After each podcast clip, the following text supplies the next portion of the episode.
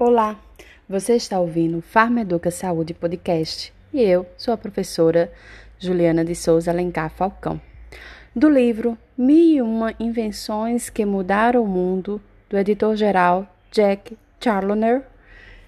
O episódio de hoje é Sanduíche, mil anos antes de Cristo. A invenção do sanduíche costuma ser atribuída a John Montanger, quarto conde de Sanduíche. Porém, sua origem é muito anterior a ele. Outra crença comum deriva da tradição judaica, segundo a qual o sanduíche teria sido inventado por Hillel, o ancião, do século I a.C. Durante o Pesach, sua invenção é comemorada com um texto. Isto é o que Hilo fazia quando o templo existia. Ele enrolava o cordeiro pascual, o pão ázimo e as ervas amargas e os comia juntos.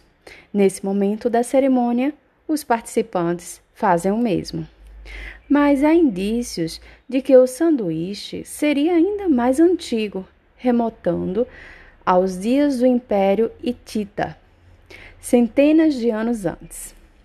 Há registro de soldados do Império que partiam para a guerra levando carne entre fatias de pão.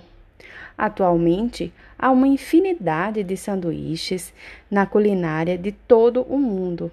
Embora existam controvérsias sobre o que constitui um sanduíche, resultando inclusive em veredito judicial nos Estados Unidos, em geral, concorda-se que é uma refeição feita com duas fatias de pão e algum recheio. O papel do conde de sanduíche, além de dar seu nome a esse alimento, foi o de popularizar o sanduíche na Inglaterra no século XVIII.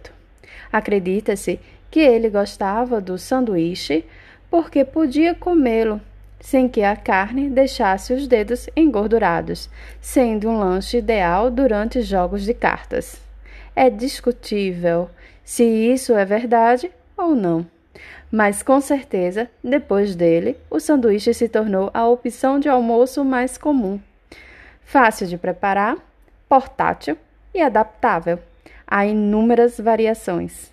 Ele nunca perdeu a popularidade e hoje pode ser comprado em milhares de restaurantes e lanchonetes do mundo inteiro. Hum, deu uma fome. É isso aí, o mundo das invenções. Bye, tchau, tchau.